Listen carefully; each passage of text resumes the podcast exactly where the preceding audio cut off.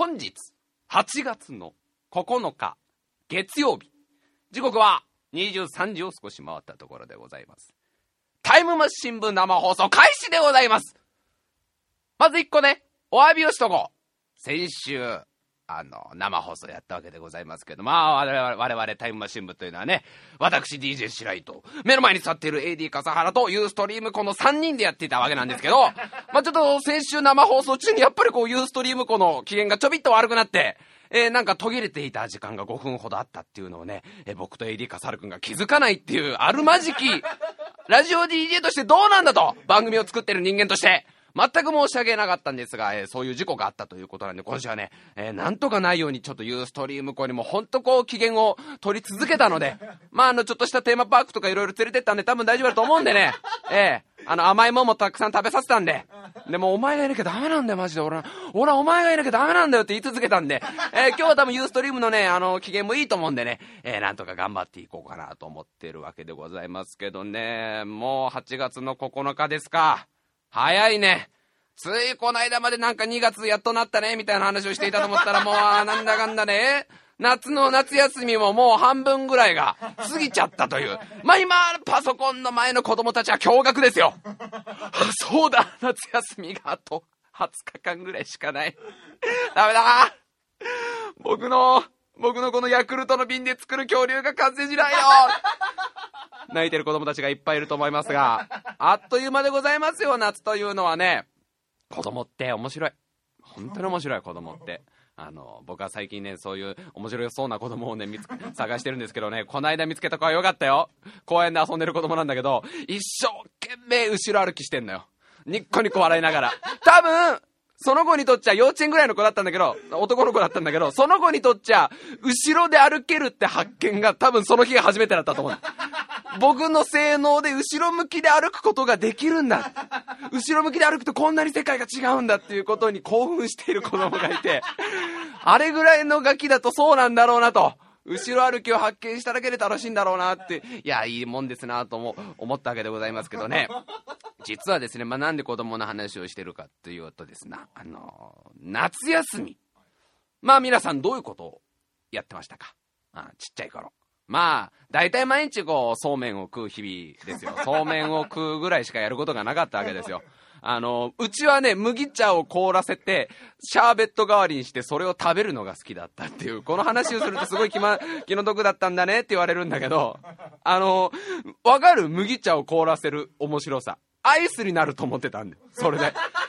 俺の中のアイスってのは別に甘くなくてよかったのよ。凍ってたらもうアイスだから、麦茶でも凍ったらそれはアイスだったの。まあそんな子供の頃に、まあこの話はもう一個のラジオで、えー、もう今から3年ぐらい前に話してる話なんでございますが、僕が小学校2年生の時ですね、埼玉県は秘境の秩父というところがまあ、あの、これもあったって言われてる場所なんですけど、秩父という場所が、この世に存在したという、まあ、ことが書かれている古文書が、エジプトの、あのピラミッドの奥から見つかったと。あくまでもその伝説のね、伝説に過ぎない場所なんですよ。ええ。あの、反応から先に西部秩、西部秩父まで向かう電車があるんじゃないか。正直者にしか見えない線路の上に、嘘つきの人間にしか乗れない電車で走ってるから、難難しいんですよ、これ。これ、えでもね、嘘つきだったら乗れるから大丈夫。別に線路見えなくてもいいわけですから。そういう場所があった。秩父ってまあ行ったことあるんだよ。まあ何回も。あの僕はあの実家が埼玉の所沢でございますからね。そのちっちゃい頃はよくその秩父ってとこに行っていたわけなんですよ。で、まああの夏なんかでね、秩父に遊びに行くと、まあ川が綺麗だし、森も綺麗だし、いろんな遊びができるんですよ。で、僕が小学校2年生の時に、あのー、地元のその友達、まあ、一方的な友達じゃなくて僕は一応相互関係の相互フォローの友達だと思っていたけど、向こうが僕のことをどう認識していたかはかなり微妙だけど、僕の認識だと幼馴染み、うん、あのー、その友達たち何人かでこう、遊川に遊びに行った時に、まあ、川遊び言ってもね、まあ、先週話しましたけど、僕は金槌ですしね。あの、僕は岩に滑ることが一番嫌いなんで、人生で。すっごい怖いんで、岩の上にも乗りたくないんで、まあ基本的にはあの、プール、プールとか、ごめん、川とか行っても別にあの川沿いでこう座ってるだけだったんだけど、まあみんなで川で遊んでいたら、しばらくこう、川でこう、なんていうの、川、川、川、川下っていうの、川下の方にみんなでこう遊びに行っていたら、途中で、森みたいなところに入ってって。で、そこ、うわ、すごい綺麗だな、森の中の川って綺麗だな、みんなでわーわー盛り上がって、さらにその川下ずっと歩いてったら、森の間を、間をこう、なんていうの、森、森をこう縫って、でっかい石像みたいのが出てきた。でっかい鬼の像みたいなものが出てきた。で、それがもう、もう、大きさと言ったら、まあ、20メートルはあるなと。子供から見ると。もう見上げるような大きい鬼の像が出てきた。すごい顔も怖いわけですよ。で、なんかこう、剣みたいなものを持っていて、あぐらをかいていて、で、背中からはこう炎が立ち上がっている。なんだこれはと。で、僕は小学校2年生ですから、まあ常に鼻水を垂らしているような人間でございますよ。基本的にその、あれはなんていうの？まあ、基本設定に戻すっつったらまた鼻水が出る感じですよね。お母さんがちょっといろいろ間違えちゃって、ああ、ちょっとそろそろ量の基本設定を戻そうと思って、あの、再起動させると鼻水が出るぐらい常に鼻水が出ている僕にとっちゃ、その20メートルの鬼の像が、めちゃくちゃ怖かったわけよ。わけがわかんないじゃん。そんな川、秩父の山奥の川の間にそんなでかい銅像みたいな、石像みたいのが出てくる。で、まあ、これが、この話がちょっとま、また違う、長くなるんですが、それから10年ぐらいこう経ったわけですよ。で僕は高校生ぐらいの時にお母さんに言うわけですよ。あの俺の記憶が正しければ。あの僕が小学校2年生の時にみんなで秩父の川遊びに行った時に確かに森の中から急にでっかい20メートルぐらいある銅像が出てきた。お母さんも覚えてるよねって言ったらお母さんはあなたが小さい頃の記憶なんて一切ありません。全く覚えてます。あなたが小さい頃の記憶なんて。何があったんだろうと。お母さんだと覚えてないと。お母さんの記憶だと、あんたは鼻水を垂らしていた子だと。あんたは常に鼻水が出ていた。鼻水の上に俺がついてるっていう。鼻水が本体で、私は鼻水を生んでその付属品が量だと思っているぐらいあなたはよく鼻水を垂らしてる子だったぐらいしかお母さん覚えてないわよって、その俺の鼻を鼻水にね、呼びかけるような感じで、お母さんは全然覚えてないわけ。あれおかしいなと。やっぱりあの、あれじゃないですか子供の頃っていうのは何かこう物事を大げさに捉えるというかねオーバーに物を見がちでございますからあ俺もきっとあれは小さい頃なんかなんかこうオーバーになんか捉えちゃったのかななんか実際はそんな石像なんかなくて実はほらちょっとなんか半分夢見てたみたいな そんななんかあれは勘違いだったんだろうと思ってうちのマイブラザーにお兄ちゃんに話したんですよ。そしたらうちの兄貴が「俺も見た」と。俺も確かに覚えてると。その大きい銅像が森の中から出てきて子供だった俺たちはブルブル震えたと。お前は鼻水を垂らしていたと。いや、正確によ、鼻水の上にお前が乗っかっている。お前誰なんだろうと思ってたと。俺の弟は鼻水だから、なんかそこに人型の何かがくっついてると思ったけど、確かに俺も、その秩父にでっかい鬼の像があったのは覚えてるし、正直俺ももう一回見たいと。小さい頃見たあれは何だったのか。あれは、あの正体は何だったのか俺も気になってる。で、嬉しかったわけですよ。ああ、どうやら俺の夢じゃなくて、勘違いじゃなくて、兄ちゃんも見ていたってことは、確かにその鬼の銅像が秩父にあるんだ。で、それからまた5年ぐらい経ちまして、まあ3年ぐらい前の話になるんですけど、確かめに行こうと。このまんま大人になっちゃよくないと。このまんまモヤモヤがあったまんま、これから俺はフリーター生活続けていくのかと。このなんか、なんていうのかな、将来に対する漠然とした不安みたいなモヤモヤは、全部その鬼の像のせいだって話になっちゃうから、本当は違うのに。あの鬼の銅像は何だったのか？あれは本当にあったものなのか？それとも俺と兄ちゃんが、なんか同じ夢を夢を見ていただけなのか？あれはお父さんだったのかと。お父さんに対する恐怖心が俺たちにその怖さを倍増させてお父さんを大きく見せていたのか？確かめに行こうっつって。でも兄ちゃんはもう俺仕事あるからっていうね。いやいや、お前ら、お前勝手に行ってこいと。だから、まあこれはこのラジオ聞いていた方はね知ってる方いるんですけど僕と目の前でさっきからゲラゲラゲラゲラ笑っている笑い声の入ったテープを流している AD 笠原さんと あとまあ当時僕の友達だった2人友達まあ僕仲良かった当時って言い方おかしい今でも仲いいもん今でもすっごい仲いい三浦君ってことみっちゃんってこと4人で4人で確かめに行こう。これがポンコツ冒険隊っていうね、企画でね、まあ今から3年ぐらい前にやったわけでございますよ。本当だからこのね、あの、このタイムマシン部を始める前のラジオから応援していってくれた方なんかで覚えてる方いらっしゃると思うんですけど。で、えー、あれは夏の暑い日でございましたね。秩父に男4人で着いて、で、秩父からまたちょっと電車に乗ってね、さらに奥の方、山の奥の方に行くわけですよ。で、あの、駅に着くともう駅の周りには何もなくて、明らかに夜逃げをした定食屋が一軒。な、な、あの、駅に着いたから、お腹空いたからみんなでなんかご飯でも食べようっつって、でもないんだよ、松屋もマックもそんななんか、そんななんていうの、ファーストフードみたいな店はなくて、一軒だけさ、定食屋ってのが出てて、あ、じゃあここでご飯食べようと思ったらさ、あの、なんていうの、至急連絡しろって書いてあるような、あの、明らかにその筋の方の名刺が挟んである、至急連絡しろっていう張り紙が貼ってあるお店が一軒、ああ、なんか、なんか、そのミッドナイトランナーウェイがあった店なんだなっていうのが一軒あるぐらいの駅に着いて、そっから1時間ぐらい歩いて、で、結構かけて歩いて、で、手がかりみたいのいろんな探して、うちのお母さんの証言とかさ、あのー、地元の観光マップみたいの見ていろいろ探して、どうやらここじゃないかってとこが一軒あったわけですよ。その秩父の山奥に旅館が一軒あって。で、そこに、不動明王の像があると。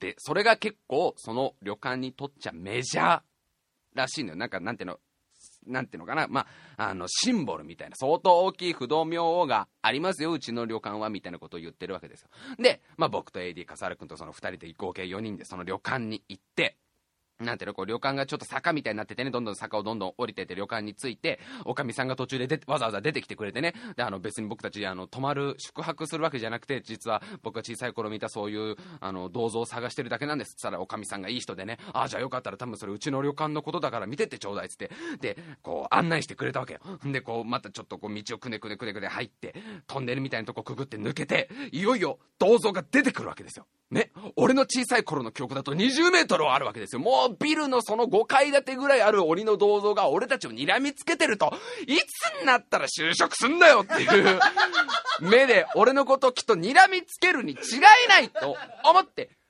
そのトンネルを抜けて銅像をバッと見たら、3メートルぐらいしかないわけだよ。これが。俺の1.5倍ぐらいの大きさなのよ。あれと、あれと、あれれれれと、うーん、うーんと思うわけだ。で、まあ、僕は何も、何も口を出さないんで、僕は何も口出さない。したら、他のメンバー3人が、ざわつくわけですよ。なぜなら、そこに行くまでに僕はその3人に散々、お前らやばいぞと。あの、お前らはさ、都会で育ってんだろと。ん？都会で育ってんだろ？お前ら3人はと。お前らマジ度肝抜かれるぞと。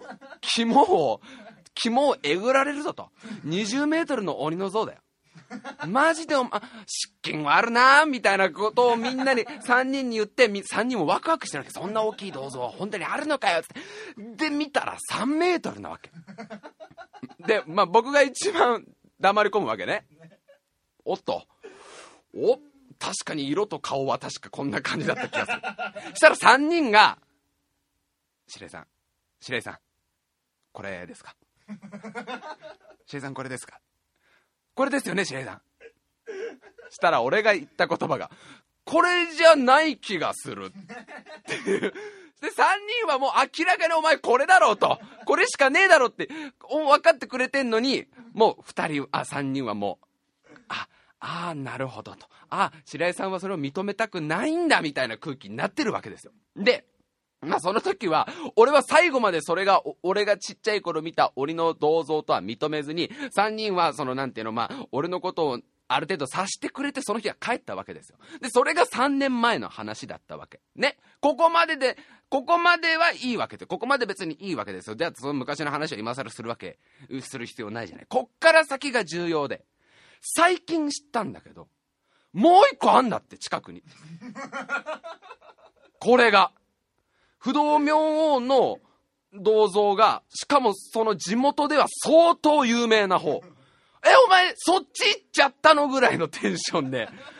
不動、秩父の不動明王つったらこれですよぐらいの噂のがもう一個あるらしいの。だけど、ネットでその名前みたいのは出てくるんだけど、なんつうのかな。写真はないわけだ。写真とか動画とかそういう視覚で訴えるものはないんだけど、ただあると。絶対にその、俺たちが行った温泉旅館とは別のところにあるっていうことが書いてあるの。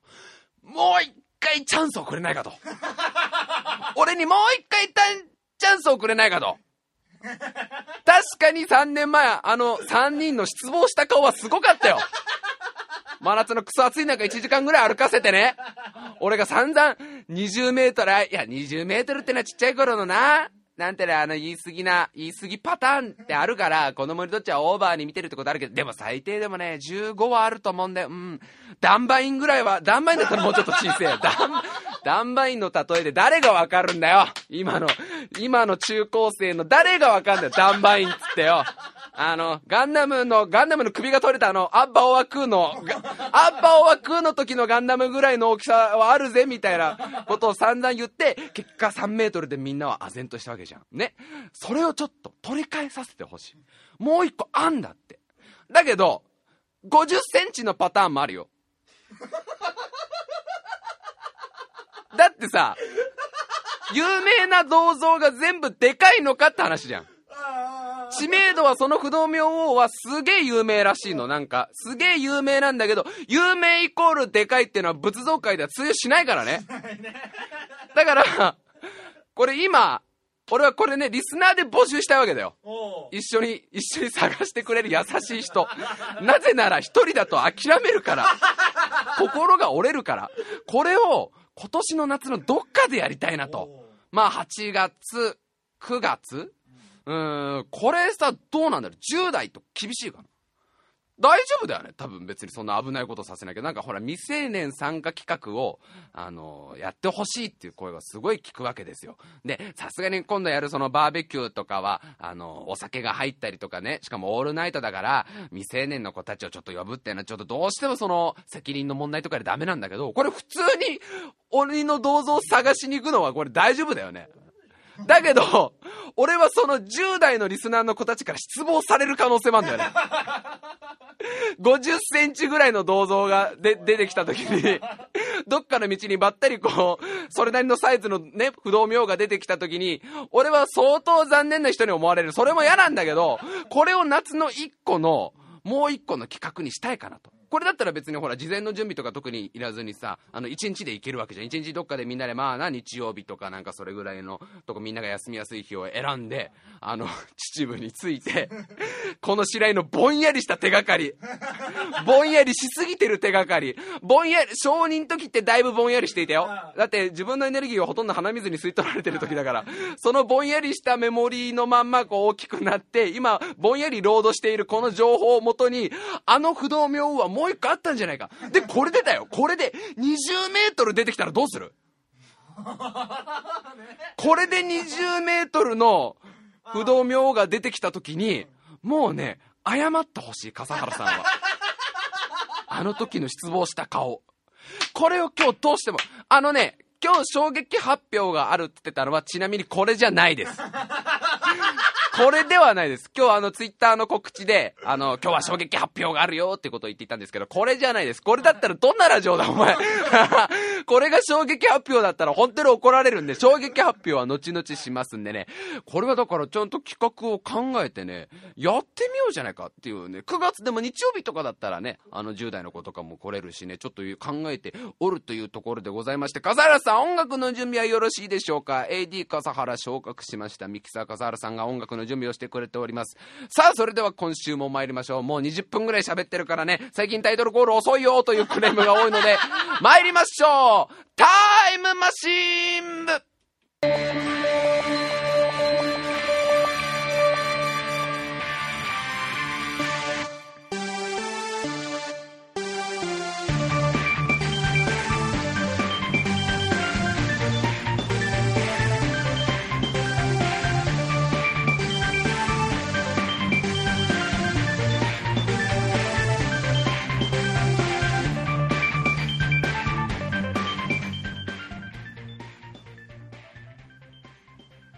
週も始まりました。タイムマシン部お相手を染めさせていただきます白井亮でございます。そして目の前でゲラゲラゲラゲラ笑っているのが AD 笠原さんです。よろしくお願いします。AD 笠原です。今ツイートをこう見ているとねなんだそっちじゃねえのかと。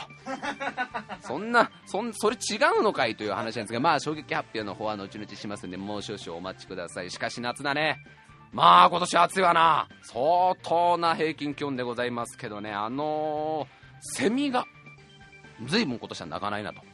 ね随分セミがおとなしい。なんだあいつら随分草食男子になっちゃったなって話でございますけど最近ようやくミーミーミーミー泣き出してあやっぱり彼女欲しいんだみたいな。あれどうしてたんだろうねセミね。最近ようやく結構来てるじゃん。ねあの付き合おうよ俺とみたいなこと言ってんじゃんみんなで。誰か泣き出すやつがいるんじゃないいつも。だってさあのなんていうの？あのなんていうの？セミってさ、まあ、なななんていうの？何万匹？何万匹じゃねえよ。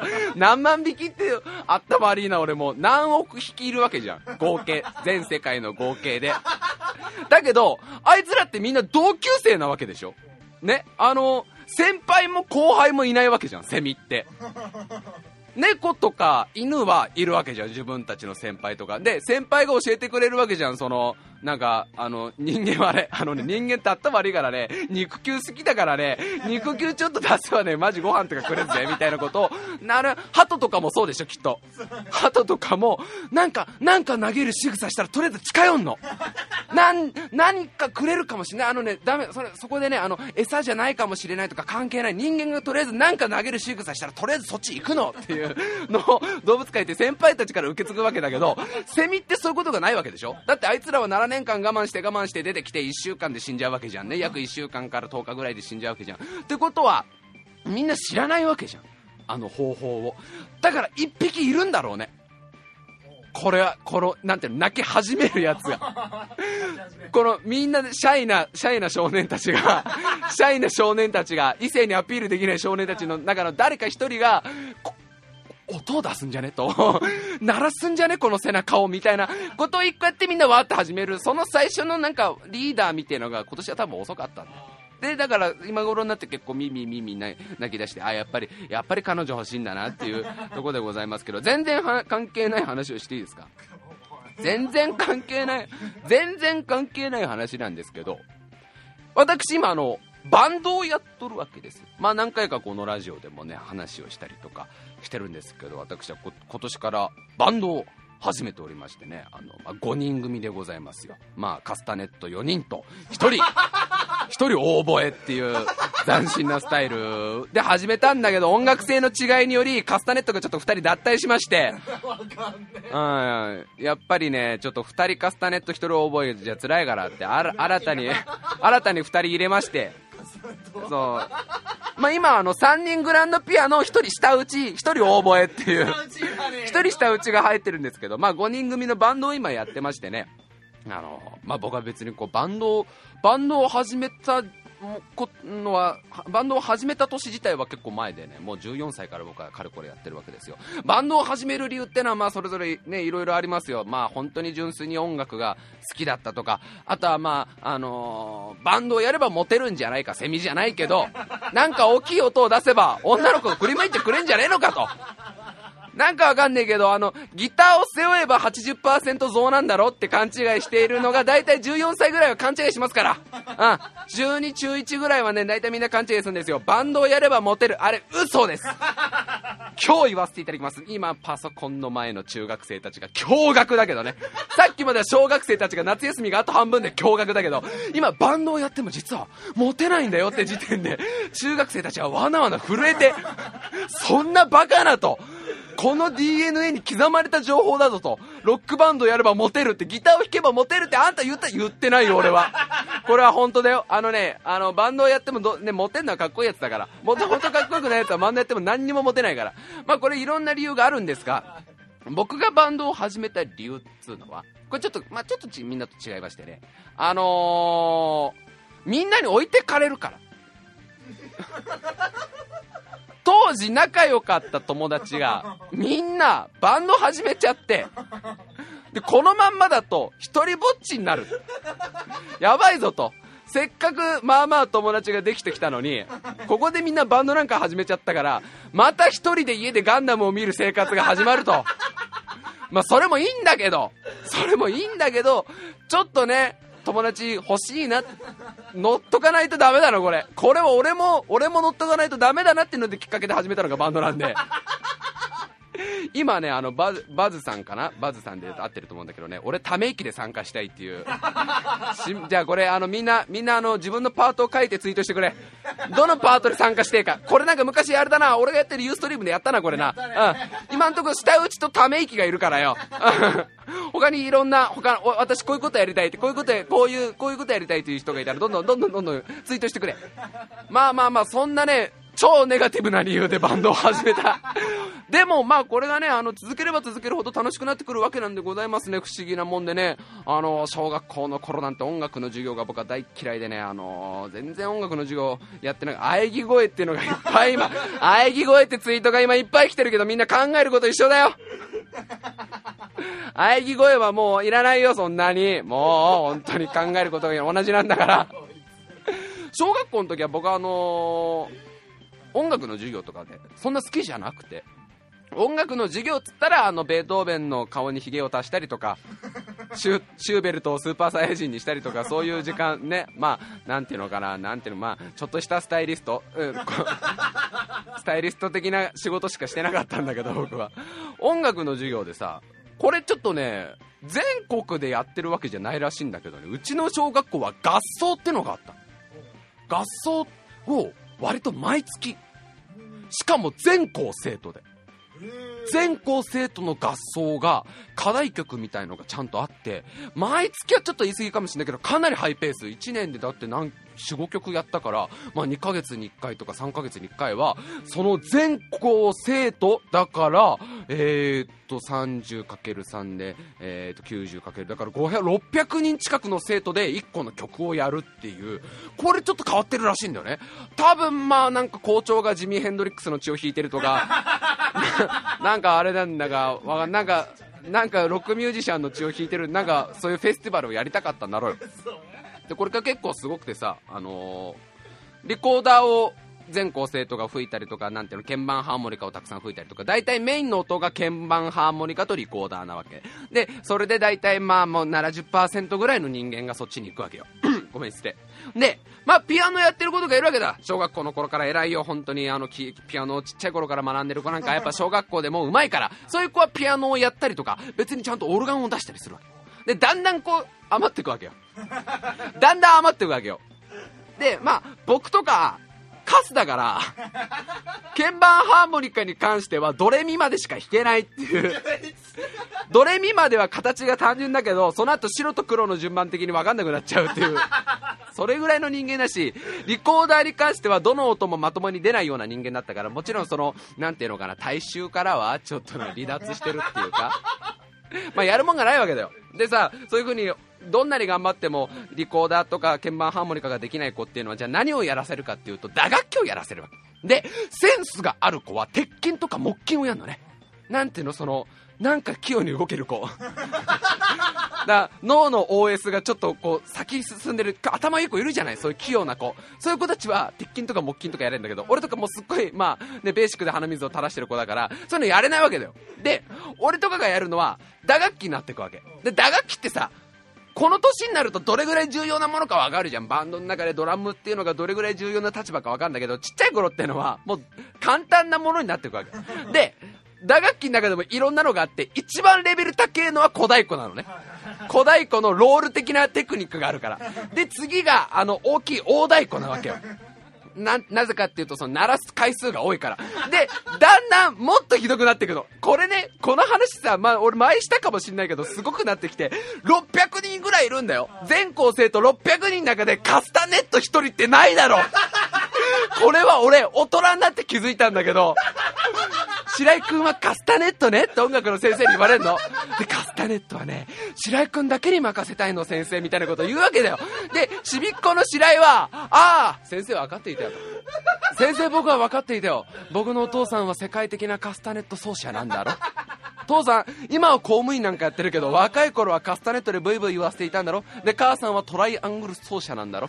その息子だったら、まあこれやっぱりね、血を引いちゃってるよね、先生、みたいな気持ちで。俺しかいねえんだと、カスタネットはと。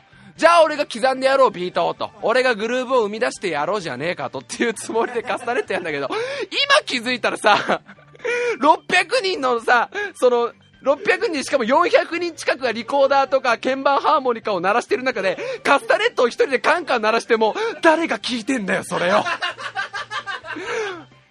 誰が聞いてんだよ。エレキカスタネットとかじゃねえぜ。マイクでも拾ってないんだぜ。生音だよ生音。それに気づかず俺一生懸命カンカンカンカン練習していたわけだよ。で、あの、最後にもらえた大役がすごい。最後でね、打楽器でもらえた大役、これ俺喋ったと思うけど、樽に鉄球みたいのがついた、パチンコ玉みたいのがさ、ついた、パチンコ玉をネックレス状につなげて、それを樽の周りにくくりつけて、手の上でジャッジャって鳴らすやつを最後先生がくれたの。小学校6年生の時に、音楽の先生が白井君にしかできない楽器があると。先生またですかと。先生仮にも小学校の先生ですよね。僕にだけしかできない楽器ってそれ、まずいんじゃないんですか？みたいな。俺ん中はね、俺ん中。でも先生の頼みだったら聞かないわけにはいかないな。で、どんな楽器です？みたいな気持ちで俺ん中では。やってやろうじゃないですか、この打楽器のスペシャリストがって。したら先生が出してきたのが、その、じゃ、じゃ、じゃ、みたいなやつなのよ。これはね、すごくいい音がすんの。これ、本当にいいアクセントになるから、白井君にぜひやってほしいの。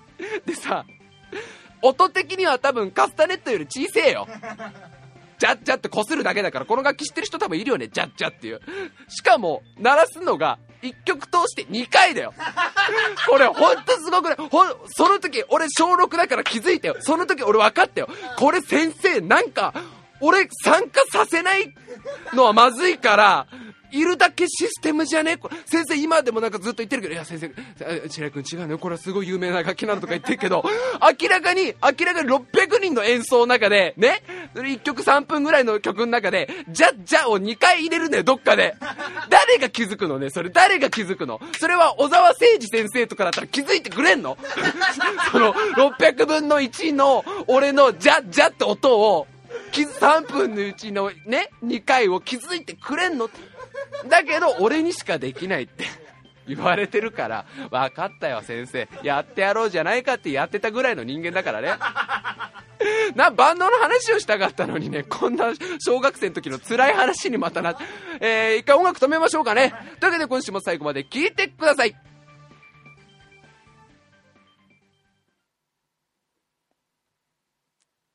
でね、あのーなんでバンドの話をしたいかっていう 話なんですよ。僕はまあバンドやってていいこといっぱいありましたよ。あの、言ってもね、あの、こんな話ばっかりしてますけどね、14歳からバンドを、もう、だからかれこれ10、今度で12年になるわけですよ。12年間僕はその、まあ間ちょっと空いたこともありますけど、ギターをやめたことは一回もないし。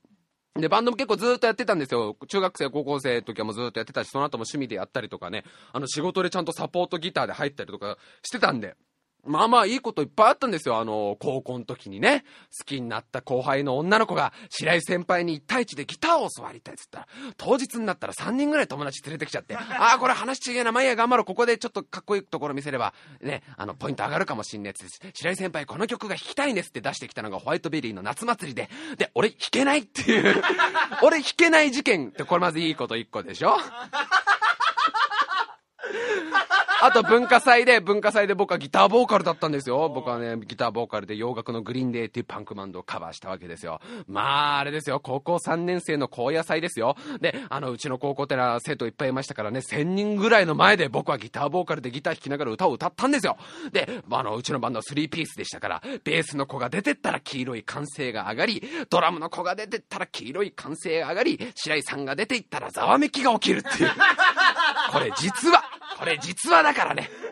うちのクラスからざわめきが起きるっていう。あれ、白井くんだよね、あれ。あの、いるんだかいないんだかわかんない白井くんだよね、みたいな。で、その日のクラスの打ち上げに呼ばれない事件っていう、ヒーローになり損なっている、そういうバンドやってていいことっていっぱいあったから、僕はもう、その、大好きでやってる、やってるわけですよ。で、今はバンド5人組でやってまして、まあ僕はギター担当でね、あの、ボーカルに女の子で、まあこれがまあ、うちのユーストリームを見てくれたことかは知ってると思うんですけど、前田麻子ちゃんっていう子が、ボーカルで入ってくれてる。で、この子とはもうね、本当に長い付き合いでね、あの、実はね、同じ専門学校のね、子で、演劇の学校なんですけど、まあその後ね、あの、僕役者やっていた時代もありましたから、その時もね、前田麻子ちゃんとはよくいろんな現場で共演してね、結構仲良しでずっとやっててね、で、二人揃ってこう、音楽の道に行こうっていう、ずるってこうスライドしちゃう形で。だからもう、朝子とは何年になるんですか？一緒にこういう風にいろんなことを始めて。もう、かれこれ、6年とか7年とか、それぐらいの子なんですよ。だこの朝子ちゃんって子が本当にすごいって話を今日したくて。この間ね、朝子と、あのー、バンド練習の前に一緒にマックに行ったのよ。で、あのー、ハンバーガー食べてて、で、まあいつもなんかいろんな話をするんだけど、なあ、朝子よ。このピクスル、ピク、ピクルス。噛んじゃったけど、ピク、ピク、ピクルスってやついるじゃない。ピクルスってやついるじゃない。あいつ、こいつは損してるよなと。どう考えたって。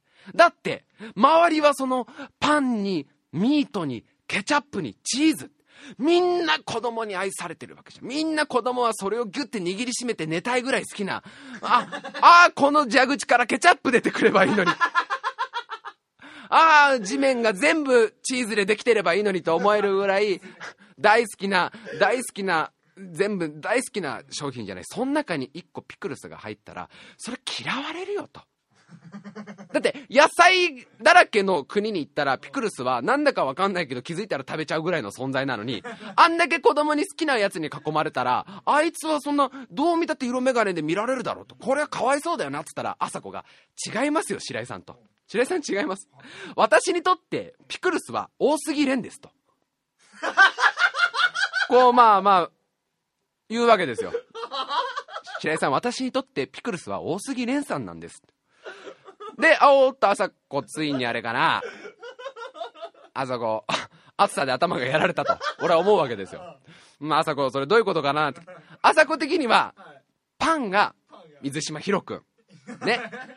ミートが、その、佐藤健くん。チーズが、小倉淳くん。みたいな。ケチャップが松山健一くん。だとしたら、その中に一人、すごい味のあるやつがいるんですよ。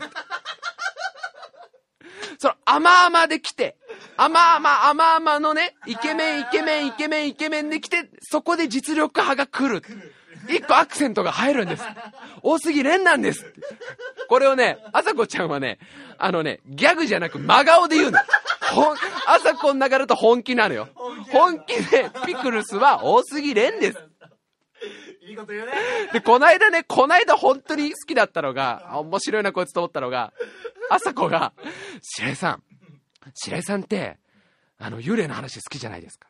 心霊、心霊系の話大好きじゃないですか。あの、よく稲川淳二さんの CD とか聞いてるじゃないですか。あの、一回ちなみにね、朝子と二人でうちで打ち合わせしてる時ね、あの、腹減ったからうどん食おうって話になって、ざるうどんを俺が作って食ったのよ。で、なんか、なんか、何にももうなったと寂しいからなんか音楽でもかけようかって話して、稲川淳二の CD やるから稲川淳二の CD かけたら、二人とも箸が完全に止まって、ざるうどん二人分を食べれないっていう、稲川淳二とご飯の組み合わせは最悪だったっていう。朝子がすげえ真顔で、白井さん、あのー、白井さん、作ってもらってあれなんですけど、全然美味しくないんですって。ざるうどんだよ。ざるうどんなんてさ、そんな味変わんねえじゃん、別に。味、あいつもともとそんな味ついてねえじゃん。その味を変えるぐらい、淳二先生の和和芸は力があるっていう。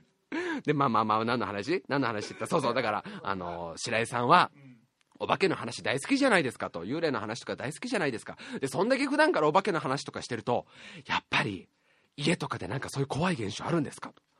怖い現象？はい、あの、なんかほら、あの、あれですよ。スクラッチ音とかするんですか？スクラッチ音するんですか？ん？あそこ何？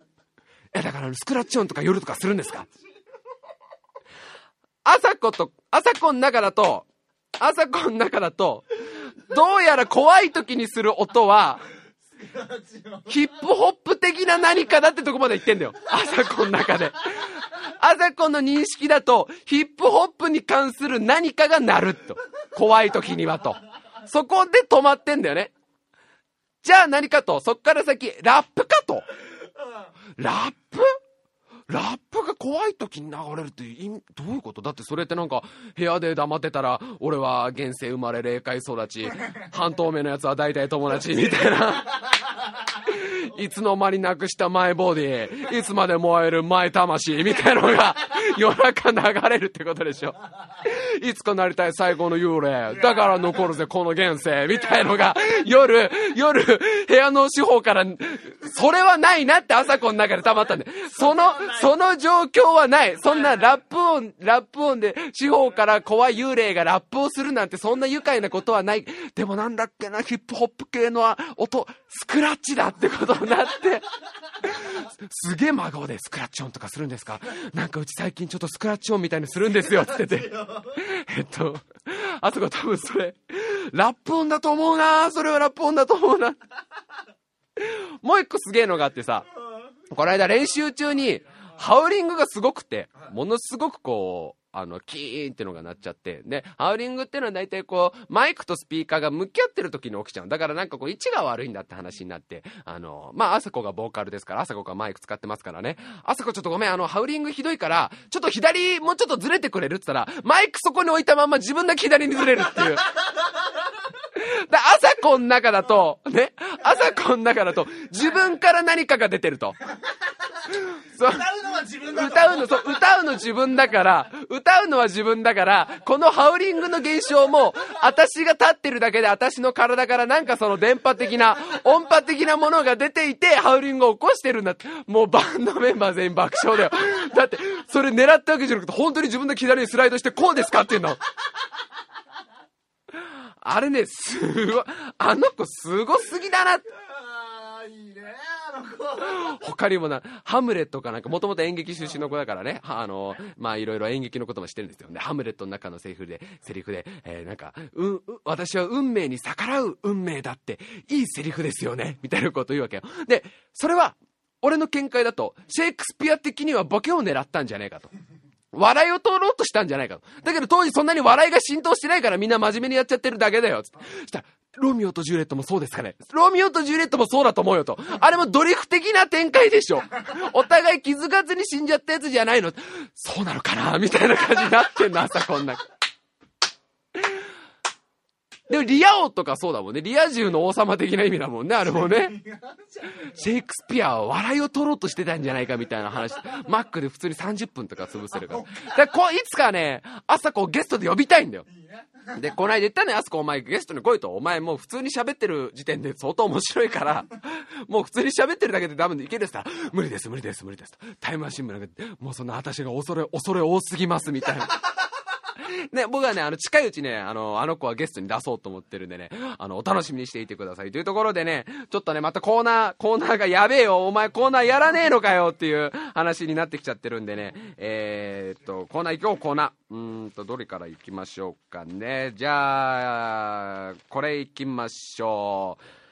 人見知らんさあ、人見知らんでございます。このコーナーは、まあ、このうちのラジオは人見知りが多いと。みんな人見知りだと。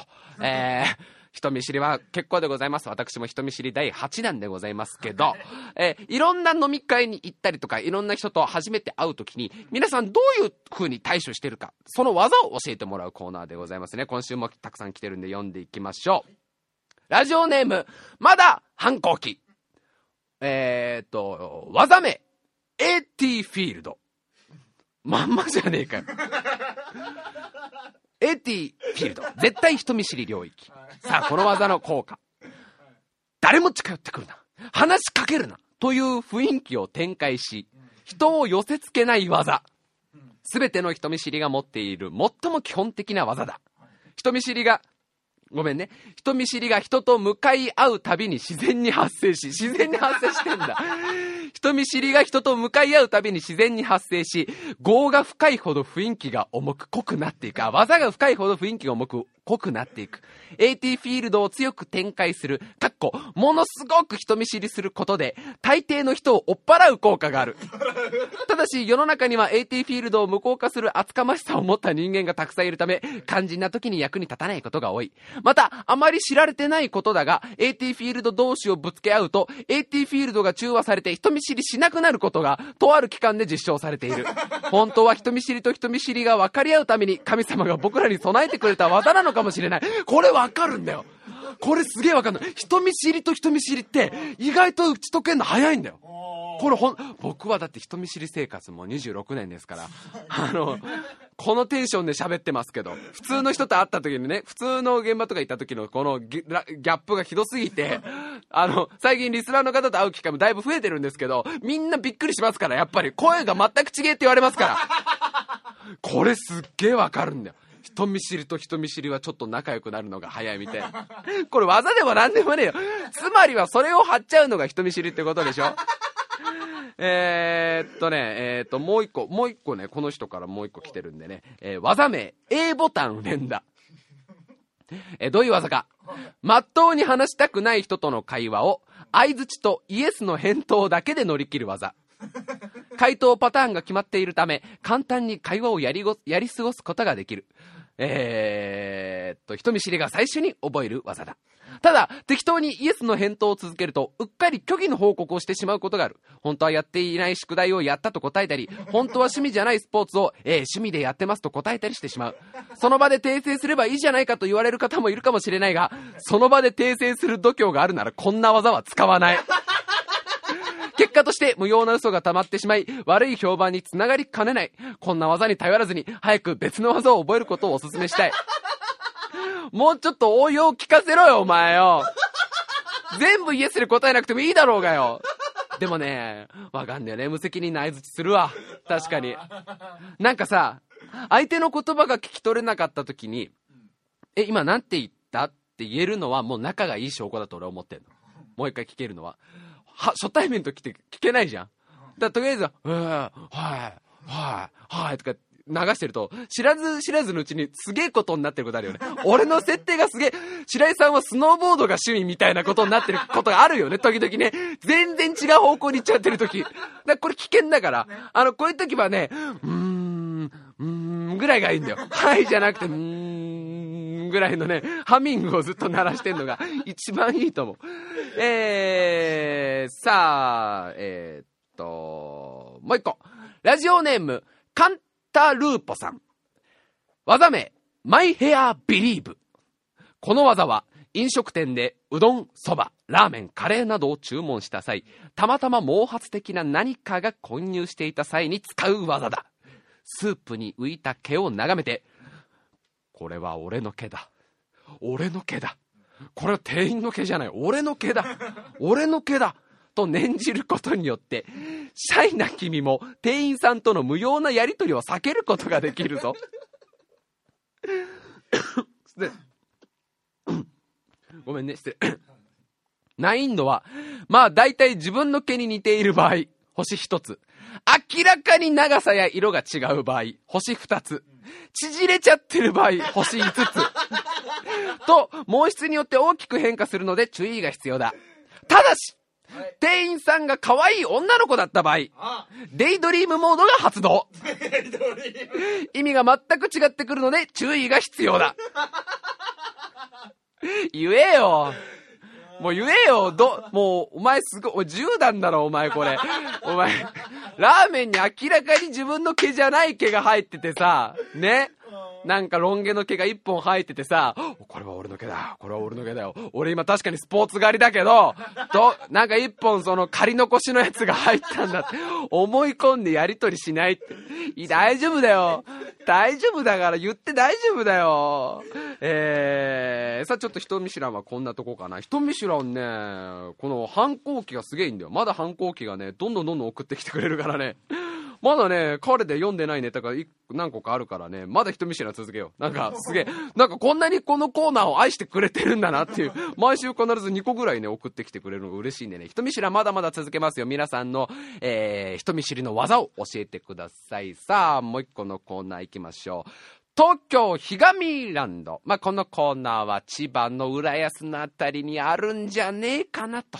できるんじゃねえかなと言われているテーマパークにあるアトラクションやキャラクターを皆さんに考えてもらおうというコーナーです。ひがみランドですからね、え、あのテーマパークの名前からどういうテーマパークなのか想像してください、皆さん。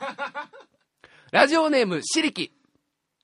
今回紹介するのは、いざという時に頼りになる、ひがみーランドでも人気のあるキャラクターです。スイッチです。名前ね。名前はスイッチです。スイッチは、ハワイでリロ、リロという女の子と暮らして、残りの625体の試作品を集めているエイリアンではなくて、被害妄想が激しく、その上、過去を引きずるタイプで、お客さんとの挨拶の途中でも、すぐに泣きながら逃げてしまうシャイなキャラクター。スイッチはかなり積極的にお客さんに挨拶をしてくれるので、お客さんからも大人気。しかし、自分から好んで挨拶に行くお客さんは、主に家族組や友達グループ。そう、スイッチは若いカップルが大の苦手。スイッチはまだ3年前の元カノを気にしているようだ。それでもスイッチは仕事なので、カップルともちゃんと写真を撮り続ける。きっと、心の中ではその時点でかなり泣いてるぞ。そして挨拶を終えて自分の部屋に戻ると、スイッチの心の中のスイッチがパチンと音を立てて、オフからオンに切り替わる。一人になった途端号泣。俺が悪かったんだよ。とつぶやきながら元カノと二人で撮ったプリクラを握りしめている。しかし、30分後に控えたお昼のショーがあるため、自分に負荷をかけ、頑張ってお客さんのために、そして元カノのために今日もステージに立つのであった。なお、このスイッチと会えるアトラクション、スイッチプレゼンツ、悲壮の引きルームが開催中。スイッチがラブソングを歌ってくれるぞ。もうこのさ、何この長い今のスイッチの紹介文全部パンフレットに書いてあるんだよ。あ、負荷かけてんだ、自分の中で。自分の中でバチンってスイッチ入れて。俺も男だと。いつまでもそんな、3年前の元カノを引きずって、仕事しねえ、そんな男にはなりたくねえんだ。行ってくるぜ。元カノの写真をこう、ね、写真立てかなんかに入れて、そこに向かって、今日もよ、俺を待ってる人がいるから、行ってくるぜ、つって、涙を拭って、スイッチだよみたいな。いやあみんな、スイッチだよ僕と握手をしようよみたいなこと言うわけじゃん。説明、ひがみーランドへようこそバイバイつってまた部屋入ってきたらバチンってスイッチ入って。俺が悪かったんだよ。俺がよ、お前のよ、優しさを当たり前のもんだと思っちまったから。お前は出て、スイッチさんすいません、そろそろ次のショーです。わかったよつってまた行くんでしょ。もうやだわ。やだわ。声のトーンがガラッと変わるわけじゃん、スイッチ。いいね、ひがみーランドの人気、人気キャラクターだね、スイッチね。いいですね。さあ、他のコーナー行きましょう。ひがみーランドはちょっと、まあ、今週はこんないつって感じですが、えー、またキャラクターやアトラクション考えてみてください。さあ、ちょっとどんどんどんどんごめんなさいね。あの、ハイペースで、えー、あの、行っちゃってますが、次のコーナー。そう、エコー使うの忘れてた。エコーあるのすっかり忘れていたから、今から使うよ。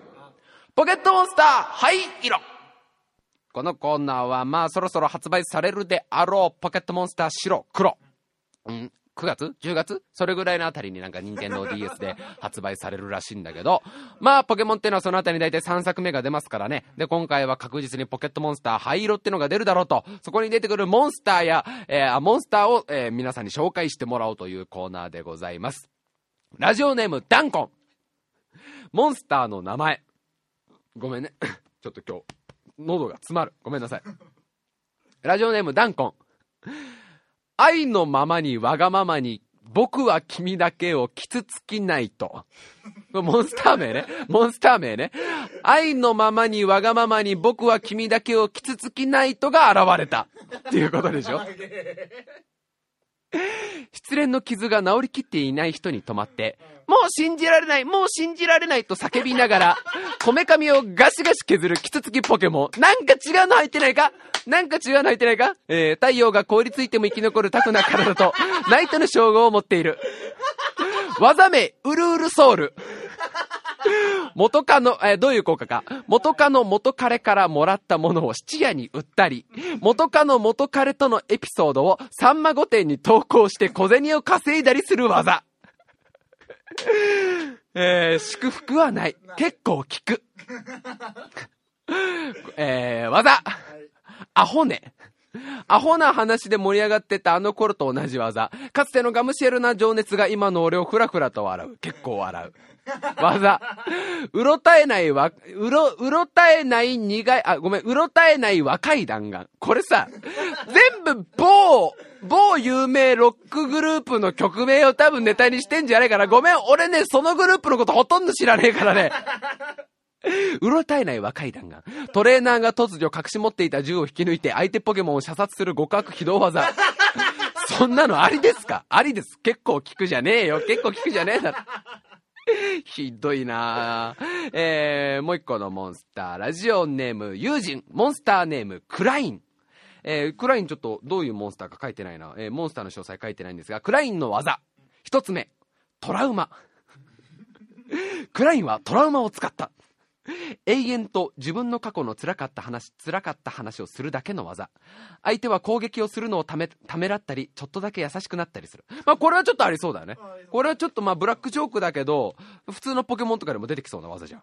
えー、クラインの二つ目の技、弱音。相手の周りをぐるぐる回りながら、ひたすら弱音を吐き続ける技。相手はどんどんブルーな気持ちになり、防御力がガクッと下がるか、自分も防御力が下がってしまうので注意。これもちょっとわかるじゃん。これも本当に使えそうじゃん。俺の、なんかこのクライン別に普通じゃんかと。僕が選んだ理由最後。三つ目の技、諦める。ごめんなさい、ごめんなさいと言い、泣きながら全力で殴る。殴ってんだよね。何も諦めてないんだよね。もうやけになってるだけなんだよね。殴ってるあたりが俺の中でかなりいいなと。諦めるとは言いながらもう、ごめんなさいごめんなさいと言って荒れちゃうくらいの最終、最強技。えー、さあ、ポケモン廃炉、じゃあ今週までにしようかな。うん、ほとんどメールも、えー送られてこなくなったし、まあ、ここら辺が潮時だろうと。任天堂に怒られる前に、そろそろずらかっとこうぜ。というわけで、ポケットモンスター入るは今週でおしまいでございます。えー、っと、エロ、エロ単価がね、今週ね、あんまね、なかなかな感じでしてね、えー、っとね、時間的にもちょっと厳しいか。えー、っと、どこ行っちゃったかな。ちょっとね、えー、っと、2週だけ読みたいのがあったんだけど、あったあったあったあった。えー、っと、エロ単価、今週ちょっと2週だけ読みます。ラジオネーム、ダノイチ。君の息。ビー、あ、ごめん。エコーまた忘れてた。ラジオネーム、ダノイチ。君の息、ビーチボールに詰め込んで、バレないように吸い込む努力。もう、ド変態だよね。ごめん、その性癖全く俺にはわかんない。全くわかんない。何？息を吸いたいって。もう、ちょ、ごめん。全然ついていけないわ。これ、これはついていけないわ。これは。そこまで求めるか？ごめん、ちょっとこれは俺通報しちゃうわ。えー、もう一種。ラジオネーム、パピコ。休憩の文字を見つけて入ったら、入る前より、なお疲れけり。あこれはまあなんかそのシンプルで、まさしくそう、おかしいなと、休憩と書いてあるのに、出た後なぜ汗ばんでると。まあこれはあの、まあ中学生の子たちは何の話だっていう話でございますけどね、まあ夏休みが終わった頃には分かってるお友達も行っちゃったりするかもしれないっていうね。今の高校生とか早いからね。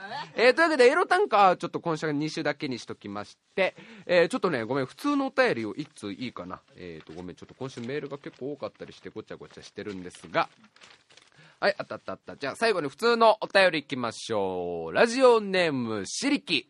えー、今回は白井さんが第63回前半に話した、母ちゃんが無神経に好きな子について質問、質問攻めしてくるという経験。その話について一席したいと思います。あーこれは、あの、せ説明しとくと、あのーまあ、僕が中学校3年生の時に、えー7年間好きだった、あの、女の子に告白して、振られたわけですよ。振られて昇進、もうボロボロに傷ついてる時、その1週間後にお母さんが、その俺が好きだった女の子をたまたま見かけたというか、自分では、自分が働いてるホームセンターにお客さんで来て、まあ、あの子可愛くなったわねって俺に何回も言ってくると。お母さんは知らないから、俺が愛の告白をして振られたことを。もう無神経にうちのチャンカーは何回も何回も、あの子は本当に将来綺麗になるわよ、りょう、みたいなことをずっと言ってきたっていう話ですね。えー、さ、お、ちょっと、あ、ちょっと、またツイートが、ツイートが止まったかな？えー、っと、止まった。止まったという情報が入ってますね。おや。さあ、えー、すいません、失礼しました。ユーストリームがまたちょっとダウンしちゃったみたいなんですが、復帰したということなんで放送を続けます。さあ、ラジオネームしりきさんの、えー、メール。ね、えー今回は白井さんが第63回に、あ、これは読んだね。えー、さあ、自分の話ですね。はい、行きましょう。時は、平成の6月。僕は好きな子がいたんですが、その子に告白しようとした日に限って違う男の子が告白。そしてまさかの OK。その日はかなり凹みました。そりゃそうだわな。もう死にたかったです。そして、時、時は過ぎて1ヶ月後。僕はその子に未練が残ったまま市内のお祭りに行きました。本当は例の好きな子が彼氏と一緒にいるに違いないと思い行きたくなかったのですが、仲のいいお友達に脅迫されついていくことになりました。僕は出店よりもそのカップルを捜索することに夢中。そして発見。そして尾行を開始。二人は手をつないでいましたが、そこまでは許せます。がしかし、物陰に行ったと思いきや、チューをしているではないですか。その瞬間、僕の一週間の記憶が消えてしまいました。そして、二人の熱いチューが脳裏、脳裏にインプット。まあ、膝から行きました。そしてすぐに自転車にパイルダーオン。家に直行で帰りました。親は見見回りでいなくて、一人で目から華厳の滝を放流していました。そして、親が帰宅。僕に言った一言目が衝撃です。お母さんね、これ。さっきね、見回りしていたらね、A ちゃんが彼氏っぽい人と自転車で二人乗りしてたわよ。僕。お、お、え、え、あ、そうなんだ。えー、いやいやね、ああいつモテるからな。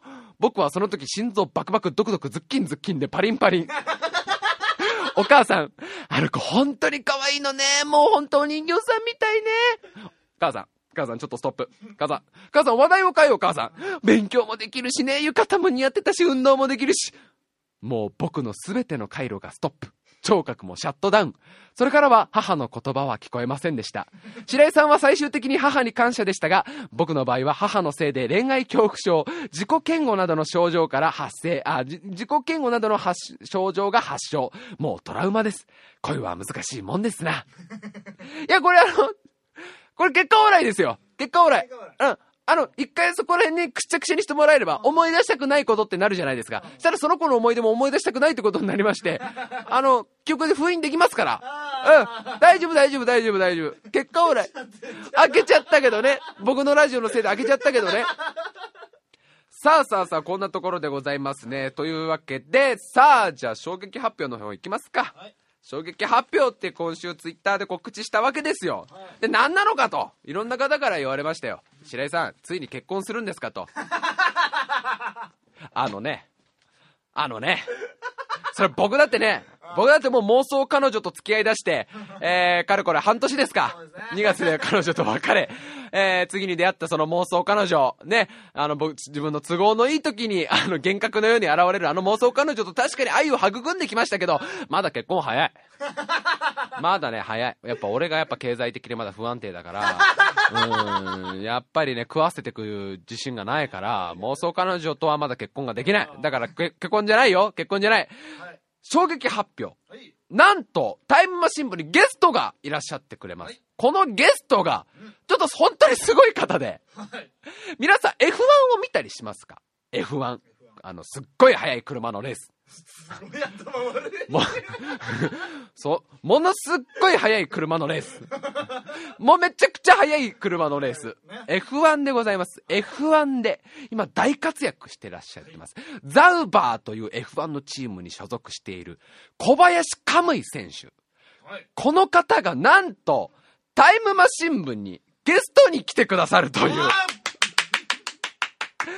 すごい展開になっております。この小林カムイ選手という方は今世界で大活躍をしている方です。はいえー、あの、ちょうど僕は、6月の、えっ、と、ヨーロッパグランプリかなあれをテレビで見ていて、えー日本人で入賞ですよ。習い入賞。もう本当に今 F1 のいろんなレースで入賞しまくっている。もう世界的な超一線級ドライバーです。あのね、これマジでやばい。これ、あの、他に出てる番組、スポルトとかだから、あの、言っとくけど。あの、昨日そうですよ。そうですよ。えっとですね、あのーまあ、僕の、僕のバイト先、あのー F1 好きな方がすごい多いんですよ。みんな F1 好きで。僕は最近結構 F1 興味出したんですけど、えー僕のバイト先の皆さんが言うには日本史上最高のレーサーだと。はい今までのこの日本が F1 に参加してからの一番のレーサーが小林カムイ選手だと。で、白井さんなんで会えるのと。白井さんなんでそんな、あのね、僕はバイト先では、あの、ラジオやってることも教えてないし、めっちゃくちゃおとなしい人ですから。こんなに喋る人だと思われてないから。あの、おはようとさようならしか言わないぐらいのおとなしい人だと思われてる、俺が、なんで白井さん小林亀井選手と会えるんですか？えー、なんでですか？えっと、あの、なんか、あの、あの、なんかそういう、なんかわかんない対談が、対談の仕事が入ってみたいな。なんとその小林亀井選手が、本当にこのラジオに来てくれるという、うーんとね、もう絶句です。僕は絶句です。ラジオなのに。ラジオなのに絶句です。これはちょっと本当にすごいことです。えっ、と、今回間に入ってくれた方がまあいいらっしゃるんですけど、その方が言うあーおっしゃるには、えー、未だかつて地上波のラジオで一回もそういう出演はないと。ええ えー、まあいろいろあるでしょう。TBS ラジオさんとか、えー、日本放送さんとか文化放送さんとか、で、いろんな、あのー、AM な、まあ J-Wave さんとか、えー、有名なね、ラジオ局地上波いっぱいありますけど、えー、そういうラジオでまだ一度も出たことがないと、そういう。えー、初めてラジオ出るのがうちのタイムマシン部だとこれはね、これはちょっとね、あの、半端ないですよ。半端ないよね。これはあの、皆さん、小林カムイ選手を、まあ、ご存知でない方もいらっしゃるかもしれないですね。やっぱり F1 全然興味がなかったり、F1 にまだ接してない方がいたら、もしかしたら知らない方がいるかもしれないんですけど、ちょっと調べてみてください。どんだけすごい方かわかります。あの、パソコンで小林って入れたらもう出てきますから小林で出てきます。えーっとですね、それが、えーじゃあちゃんと告知しましょう。はい8月の17日。8月の17日、えーっと、時間が18時半から19時半、えーちょっと生放送を予定しております。このチャンネル、このチャンネルで生放送を予定しているんですが、えー生放送をする場所が、ちょっと小林選手、うちの家来てくださいよっていうわけにはいかないから、えーまあちょっとどこか明かせないんですが、その小林選手が泊まっているホテルから、えー我々がそのパソコンを持ち込んでね、あの持ち込んで、えー放送するという形になってますので、もしかしたら、あの、電波がちょっとね、入らないかもしれない。可能性がもしかしたらあるから、その場合はもうごめんなさい。あの、生放送ができないんです。生放送ができないんですが、ポッドキャストにはアップできますんで、えー、それはちょっと当日にならないとわからないんですが、8月の17日の18時半から19時半、タイムマシン部番外編ということで、小林カムイ選手との対談もが実現しました。えー、白井は小刻みに震えております。白井は常にバイブレーションが入っております。それでですね、えー、皆様から、ぜひぜひ、あの、質問の方を、小林カムイ選手に、えー聞いてみたいこと、えーやっぱり世界もほんとトップクラスの、ナンバーワンクラスの F1 レーサーですよ。ね？あの、すごいよね。1フリーターとさ、本当にすごくない ?1 フリーターと、もう、一年中世界飛び回っていろんなところでレースしているエースの方が対談するって意味がわかんないんだけど、小林選手に聞いてみたいこと、ね、あのーどんなことでもいいですよ。あの、まあ、あんまわけのわからんことはちょっとね、さすがに言言えないけど、例えば、えーまあね、単純にどういうきっかけでそういう F1 を始めたんですかとか、もうもうどんなことでもいいし、もっと普通のことでもいいですよ。あの、趣味は何ですかとか、好きな食べ物何ですかとか、どんなことでもいいんで、小林カムイ選手に聞いてみたいことっていうのをメールで募集しますんで、どんどんどんどん送ってみてください。えー、っとですね、白井は大丈夫になるのか？大丈夫になるのかって言っちゃってますから。もうダメだ。もうダメだね。もう今からダメだね。もう今からだいぶダメな感じになっておりますが、というわけで、そういうすごいビッグ、ビッグプロジェクトというか、ビッグニュースなんですがね、えーっと、俺頑張って生き続ける。はい。頑張ってください。えー、もう一回伝えておきます。ザウバー F1 チームから小林可夢偉選手が8月の17日、えー、18時半から19時半、えー、日にち俺間違えてないよね。大丈夫だよね。17日だよね。17日で大丈夫だよね。えーか火曜日だよね。火曜日の8月17日の18時半から19時半やりますんで、皆さんぜひぜひ楽しみにしていてください。さあ、というところで、すべてのメールアドレス、笠原さんメールアドレスのやつ、はい、はい、はい。えーすべてのメールは、タイムハイフン部、at hotmail.co.jp、タイムハイフン部、at hotmail.co.jp、スペルは time-bu、at hotmail.co.jp でございます。いやー、偉いことになってきましたよ。えらいことになってますよ。本当に偉いことになってきてます。本当に大変なことになってます。白井っつったらね、この間ね、この間免許をね、あの、再発行しに行ったんですよ。僕、ほら、あの、お財布落としたじゃん。お財布を落として、落とした財布ごと、なくした免許証を再発行しに行く途中で切符を落とした男ですよ。そんな男と F1 レーサーが対談するって、ねどんな展開だよとえ。で、その週の週末にはバーベキュー。バーベキューやってますからね67人来ます。からそうです。バーベキューの参加人数がなんと67人です。わけのわからん人生がこの後僕の、僕の前に待ち続けてるわけです。大麻新聞のバーベキュー、そうです、えー、決まっているんですが、えー、なんと、67人の方がいらっしゃるんで、えー、頑張っていこうというところでございますね。詳細、近々。詳細近々あの参加する方にメールを送るということでねもう大丈夫かな大丈夫かなというところなんですけど、ね、あと1個お礼です。えっ、と僕の友達のダンスの友達をやっているあの前田トリコさんという方が、えー、ツイッター劇団の追撃というオンラインオーディションに参加していたんですがうちのリスナーからものすごい数の人がその投票にご協力してくださったのをここでちゃんとあの僕なかなかお礼が言えなかったの。で本当にありがとうございました。まさか僕の、ね、友達のためにものすごい数の方が動いてくれたんでタイムマシチームのリスナーは本当に優しい。本当に優しいというところでねどあのああバーベキューにもそういらっしゃってくれるということなんでね、あの、どんどんどんどんそのカムイ選手に対するあのメールもその優しさで送って、あと白井さん頑張れっていうメールも、白井さん頑張れメールもだいぶ欲しい。白井さん意識をちゃんと持ってっていう。というところで今週はこんな感じでございますかね。えー、さあ、それでは、あまあ、テンパってる、テンパってる、テンパってるというところで、また来週も聞いてください。最後まで聞いてくれてありがとうございました。